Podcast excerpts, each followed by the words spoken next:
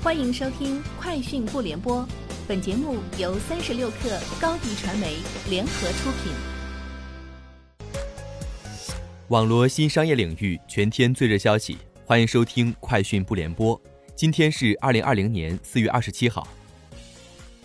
三十六克获悉，蜻蜓 FM 发布四二三听书节报告，官方数据显示，四月十七号至二十六号，活动参与人次达一点八亿人，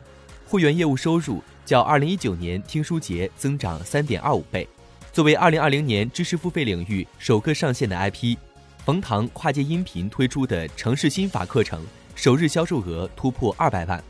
平台聚焦夜听场景推出的听单产品触达人次近八千万。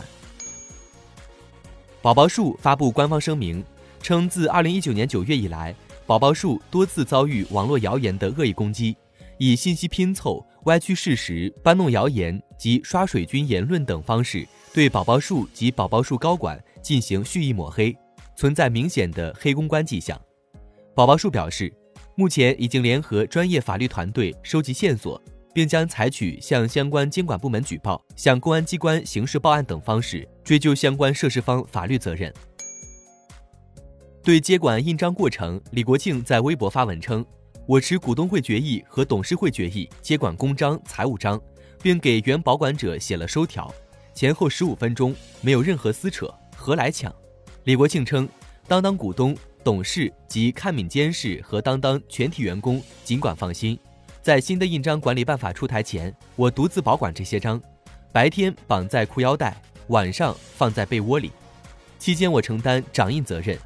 当当工作需要使用印章，尽管和我联系。茅台与华为在深圳签署战略合作协议，双方将在信息化咨询规划、新基建领域、智慧茅台工程领域、工业互联网平台等方面展开全面合作，发挥茅台在白酒领域的积累和华为在 ICT 领域的技术，推动白酒行业数字化转型发展。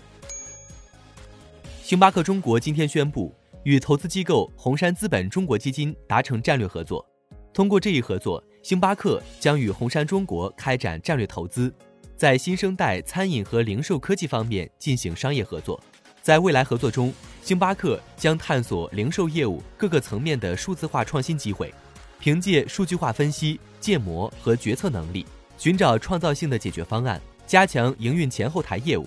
以机器学习和智能化预测工具对星巴克在中国的零售业务进行管理，并通过实时库存管理。优化星巴克供应链。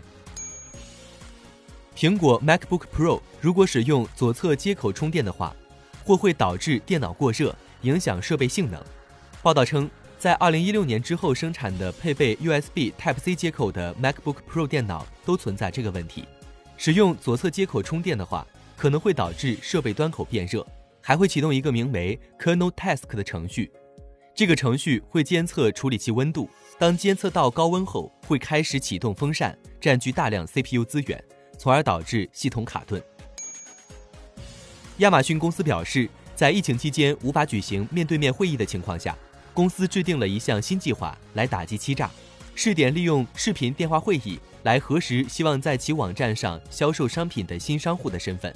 亚马逊称，这项试点计划从今年稍早时候开始，包括了与潜在买家的面对面约见。但是，为了遵守新冠肺炎疫情引发的社交疏离要求，公司在二月份转而只使用视频会议。亚马逊表示，这种面试型审查已在中国、美国、英国以及日本的一千多家商户申请者身上进行了试点。以上就是今天节目的全部内容，明天见。欢迎添加小小客微信：xs 三六 kr。加入三十六氪粉丝群，高迪传媒为广大企业提供新媒体短视频代运营服务，商务合作请关注微信公众号高迪传媒。